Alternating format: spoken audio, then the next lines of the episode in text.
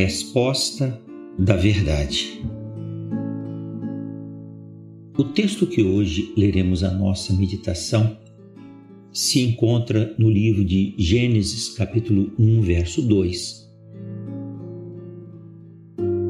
E a terra era sem forma e vazia, e havia trevas sobre a face do abismo, e o Espírito de Deus se movia sobre a face das águas.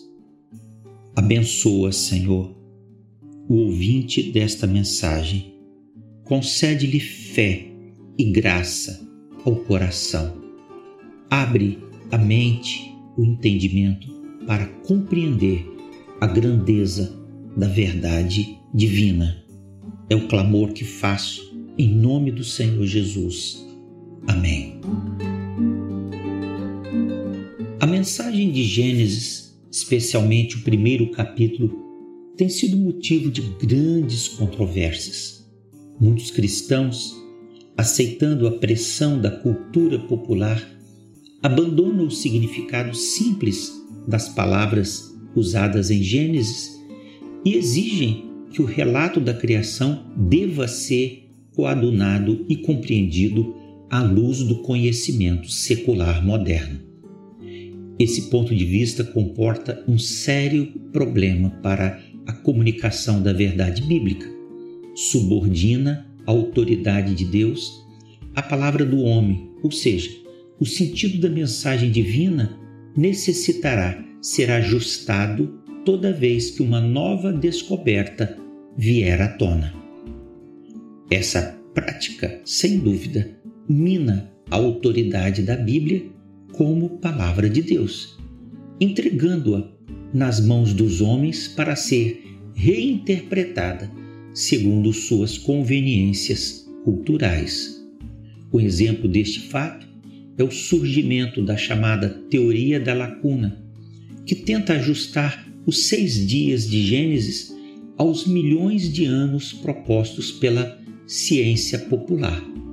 Alguns estudiosos da Bíblia, inclusive Dr. Scofield, baseados na expressão sem forma e vazia, sugere que possa ter havido um grande evento cataclísmico depois da criação descrita no versículo 1.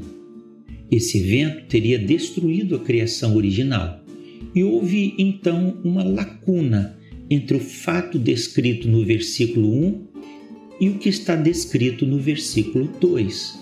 Um intervalo de tempo grande o suficiente, milhões de anos, para que a criação original descrita no versículo 1 fosse restaurada como explicada nos versículos seguintes.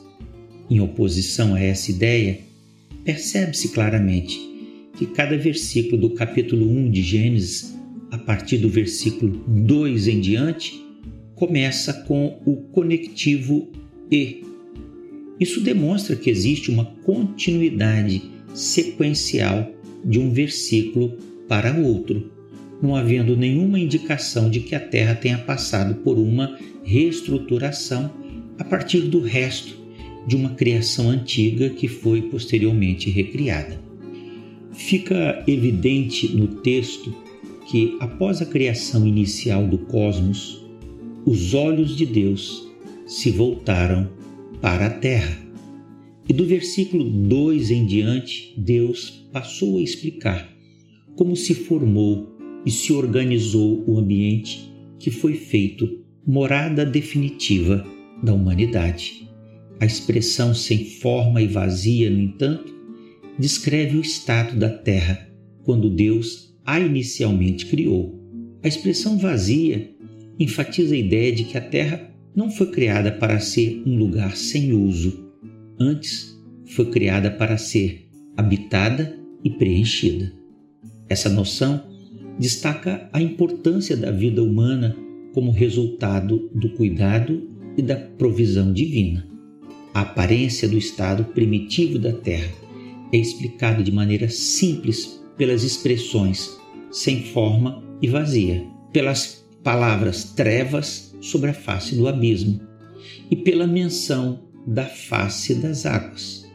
Tudo isso denota a condição do caos inicial e da falta de um padrão definido de forma. A expressão o Espírito de Deus se movia sobre a face das águas descreve um momento de preparação de Deus para completar e levar adiante o ato da criação. Sendo o Espírito Santo o membro da Trindade Divina, que carrega em si mesmo o sentido da força vital, do movimento e do poder, sua presença no ambiente primitivo indica que a massa recém-criada recebia a transmissão de energia divina e a força da transformação. A substância física tornada existente a partir da ordem primeva de Deus continha os elementos suficientes para formar o ambiente habitável da terra. Agora, Deus passaria a povoar a terra e os mares com os seres vivos que criara, o que faz da história da criação uma história crível e esplêndida é a sua maravilhosa simplicidade e coerência. É coerente com a ação e autoridade de um Deus todo-poderoso e sábio.